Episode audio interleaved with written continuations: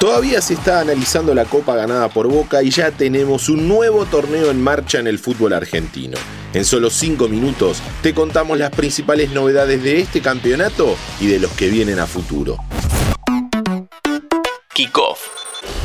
Hola, ¿cómo va? ¿Cómo están? ¿Contentos con la vuelta del fútbol de primera división? Pasó tan solo un fin de semana, pero pareciera que fue hace un montón cuando Boca liquidó a Tigre y se quedó con la Copa de la Liga.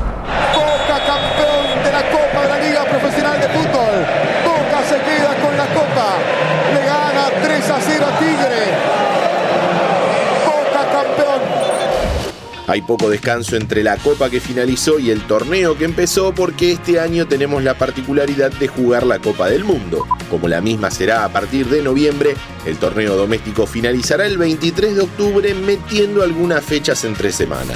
Este torneo ya se parece a algo un poco más normal y similar a cualquier torneo tradicional que se disputa en el mundo. Jugarán todos contra todos a lo largo de 27 fechas y el que más puntos sume será el campeón. Algo simple y sencillo de explicar y sobre todo de entender. No trate de entenderla, disfrutala. El título conseguido por Boca lo metió directamente en la Copa Libertadores 2023. El que gane este torneo también la jugará, lo mismo que los primeros tres de la tabla general, exceptuando al Geneise y al campeón y al ganador de la Copa Argentina 2022. Si se repite alguno, su puesto en la Copa irá al siguiente en la lista de la tabla anual.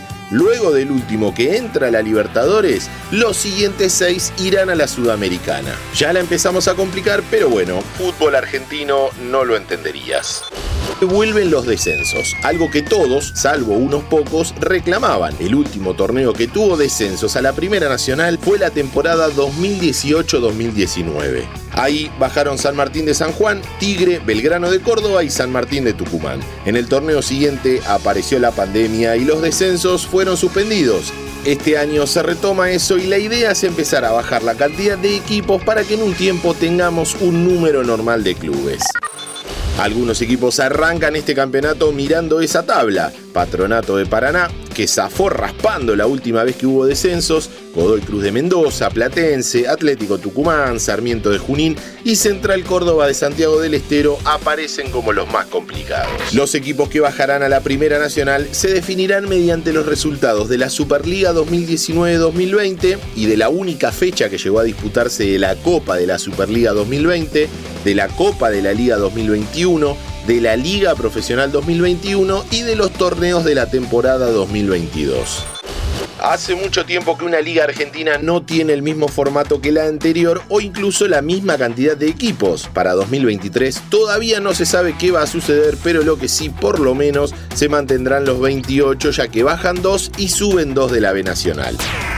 Antes de seguir hablando sobre la organización del fútbol argentino, te recuerdo que si te gustan nuestros podcasts, podés seguir el canal de Interés General para tenernos todos los días en tu Spotify. Búscanos como Interés General Podcast, apretás la campanita y listo.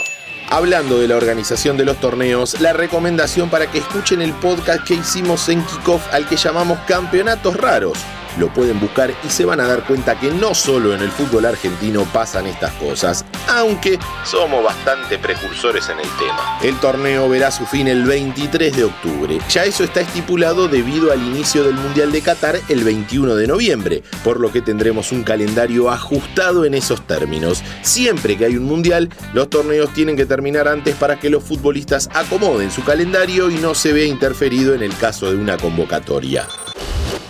Para este torneo que comienza vuelven Tigre y Barraca Central. El Matador regresa tras su última participación en la temporada 2018-2019 y el Guapo formará parte en la categoría después de haberlo hecho por última vez en 1934. Además, es el segundo torneo organizado por la Liga Profesional de Fútbol luego de la disolución de la Superliga en abril de 2020. La pelota ya empezó a rodar y el sueño de ser campeón lo tienen todos. Uno solo se quedará con el trofeo, pero dos bajarán a la B Nacional. Algunos mirarán la parte de arriba de la tabla y otros la de abajo, pero todos serán parte de la elite del fútbol argentino. Mi nombre es Diego Celonca y los espero en el próximo episodio de Kickoff.